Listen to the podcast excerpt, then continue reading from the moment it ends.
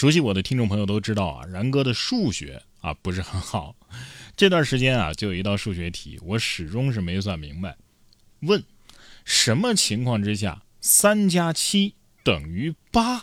终于啊，这要放国庆假了，我才恍然大悟，原来答案是：当中秋遇上国庆的时候，三加七等于八。可是三加七明明等于十啊，现在变成八了，那少的那两天去哪儿了呢？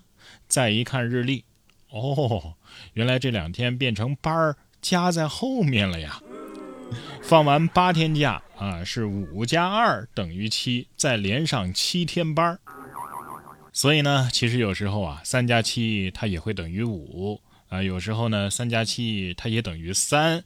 要是再狠点儿啊，三加七还能等于零。这道数学题啊，数学家反正是一头雾水啊，只有打工狗流下了苦涩的眼泪。不过呢，只要还有假，就阻挡不了我带家人自驾的脚步。不管您是计划自驾出游，还是开车回家，出发前啊，要记得检查一下车况，保养一下车辆。在这里呢，润滑油我推荐嘉实多磁护，未启动先保护，时刻保护守护你的相聚每一程。本期节目就由嘉实多磁护特约播出。哎，一定要认准官方购买渠道啊，千万别买到假的了。最近啊，最高法就发布了高危药品安全犯罪典型案例，其中呢，就有一些活络油，我也不知道是什么东西啊，可能是人体润滑油吧。说这是一起黄某林等生产销售的假药案，被告人黄某林通过网络购买生产设备和原材料，雇佣他人在福建省莆田市使用辣椒油啊、热感剂啊等非药品灌装生产假冒的黄道益活络油、双飞人药水儿、五比滴液体，然后通过电商平台以明显低于正品的价格销售牟利。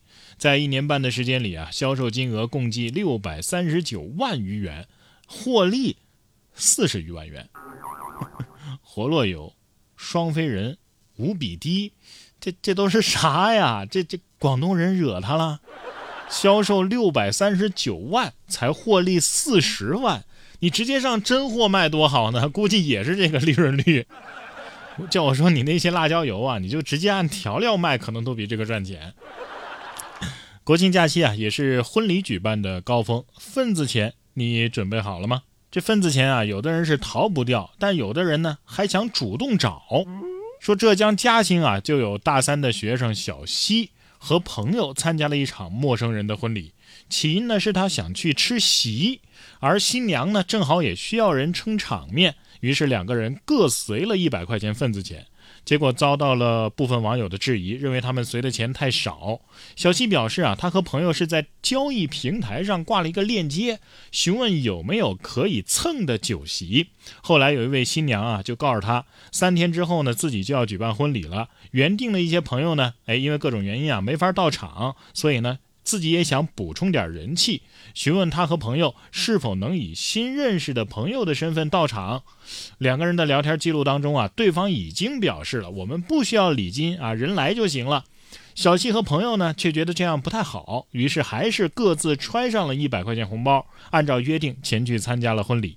小西说啊，一开始新娘并不想接受他们的红包，但是后来两个人是硬塞给新娘的。人家新娘都说了，不用随礼，来捧场就行了啊！大学生呢觉得，哎，不好意思，随一百吧，怎么也得意思意思呀。可是网友不干了，哎，太少了，不行。叫我说，有的人啊，一边指责随礼是糟粕啊，一边还嫌别人随的少，这关你们什么事儿啊？网友要是看着不舒服，你可以自己掏钱去补几百块钱给新娘。对呀。哎，如果说我们的假期呀。呃，有不少的烦恼。那再来看看别人的假期，你是否幕僚羡慕了啊？九月十四号，天冰冰淇淋发了一条短视频，说这泼天的富贵为什么秋天才开始啊？我们是雪糕厂啊，已经放寒假了呀！这条短视频引发了网友们的关注。九月十七号，天冰冰淇淋发视频回应啊，放寒假一事啊，呃，得辟个谣啊，什么呢？是真的。还解释说呀，他们是雪糕厂啊，秋天冬天没人买雪糕了啊，所以九月份啊就开始放寒假了。我们放寒假呀，哎有休假工资啊，在家躺着或者出去旅游啊都有工资，甭管你干嘛，反正不用上班。